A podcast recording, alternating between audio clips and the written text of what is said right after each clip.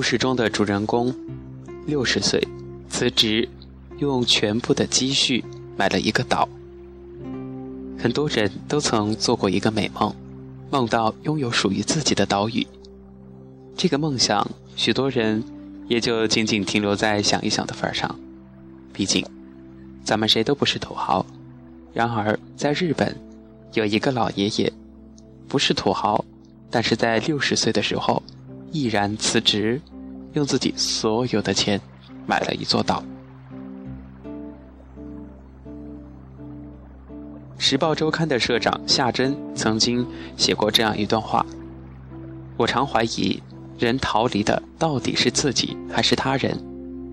即便怀疑，我还是像多数人一样，每年选一个陌生的地方，放下自己熟悉的老面孔，在异乡的街头。”饮淡咖啡或啤酒，却不大相信，人可以有这么大的勇气和决心，与过去的自己道别，迎向自己向往却没有经历过的生活。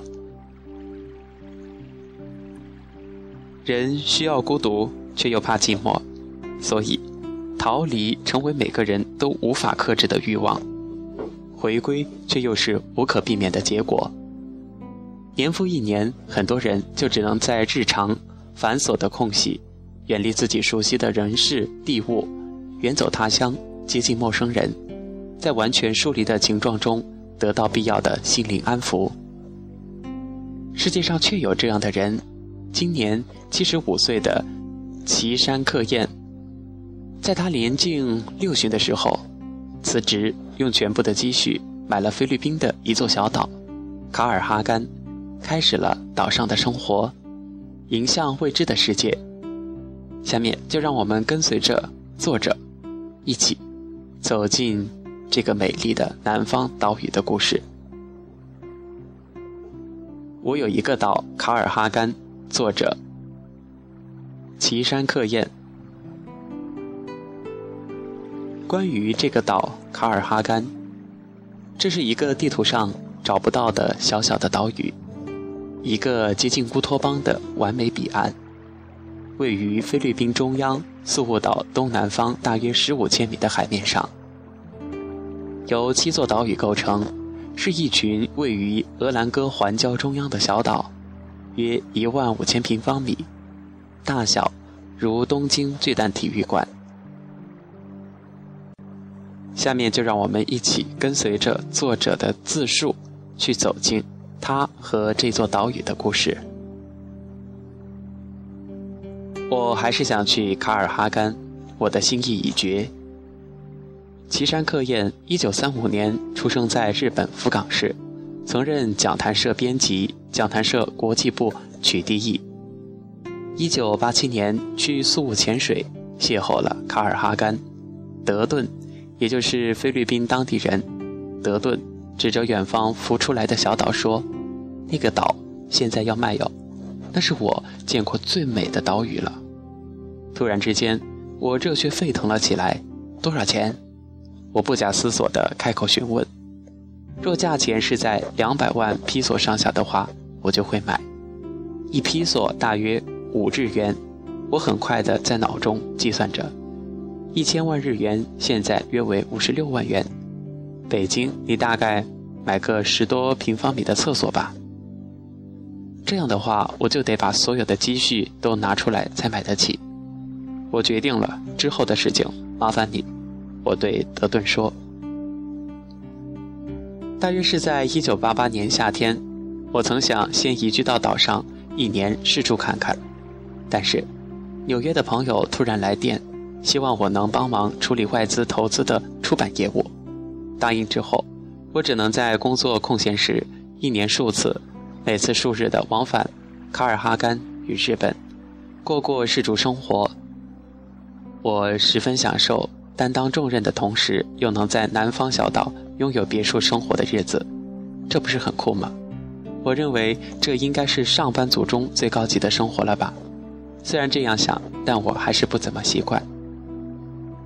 若把事业当做人生的核心，人们想要的不外乎出类拔萃，但不知道怎么回事儿。我只想要一种完全不同的生活。我并不想过工作之余才有一些休假的生活，而是把想把心灵思考作为生活的重心。一切都是缘分所赐，我才能买到卡尔哈甘。我只能说这是命运的奥妙，拜留学工作所赐。我在美国过了大约十年的生活，而且完全不觉得住在国外会有什么不习惯。我还是想去卡尔哈甘。我的心意已决。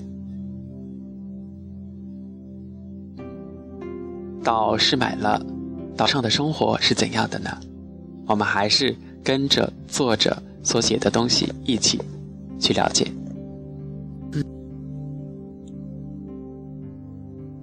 点油灯与太阳能的我们，从神那里借来土地。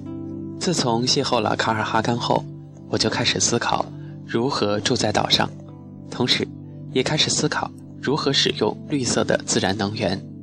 我是突然出现在这个岛上的，因此常常期许自己尽可能的不要破坏这毫无污染的大自然。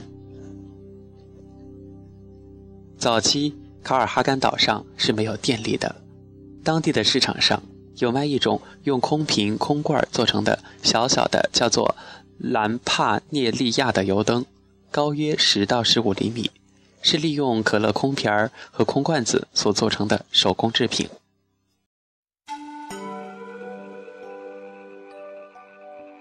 到了傍晚，岛上的家家户户都会点上这种光线柔和的小油灯，整晚都点着。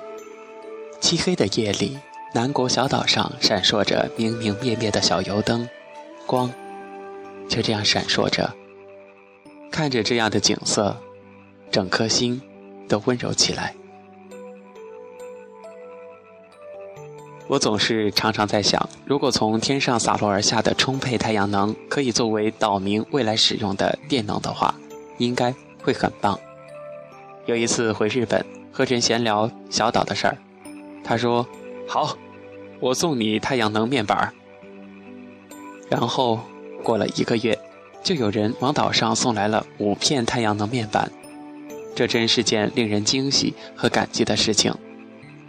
就这样过了十年，在咸湿的海洋气候下，这些安装好的太阳能面板几乎没出什么重大的故障，一直稳定的提供我们所需要的能源。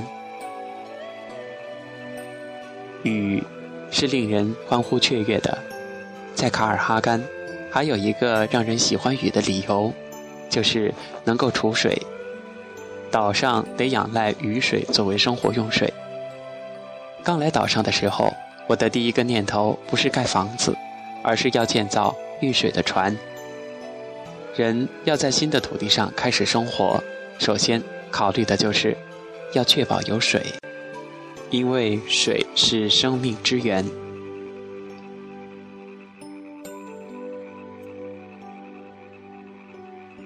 我在卡岛中央盖了一个蓄水库。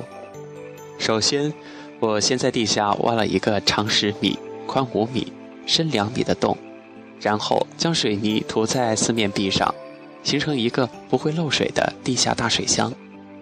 在这个大水箱上，我盖了一个屋檐，让降下来的雨水透过简单的导水装置流入地下水箱。这个水箱总体积大约十万立方米。整个蓄满的话，能储存一百吨的水。不过，卡尔哈甘人和日本人用水的方式完全不同。基本上，岛民们并不浪费水资源。卡尔哈甘人洗澡时，整个人先泡在海水中冲刷，最后再用淡水把身上的盐水洗掉。上厕所要冲水，也都不使用淡水。洗碗也都是先在海里洗干净，再用淡水进行冲洗。他们最有效的、最大限度的使用和保护淡水，虽然费了很多功夫，但确实洗得很干净，也很节约。或者，其实买一个岛没有我们想象中的那么难，那么难。难的不过是你有没有那样一份勇气而已。亲爱的听众朋友们，本期的人物志就跟大家分享到这里。愿大家面朝大海，春暖花开。我是小熊，咱们下期节目再见。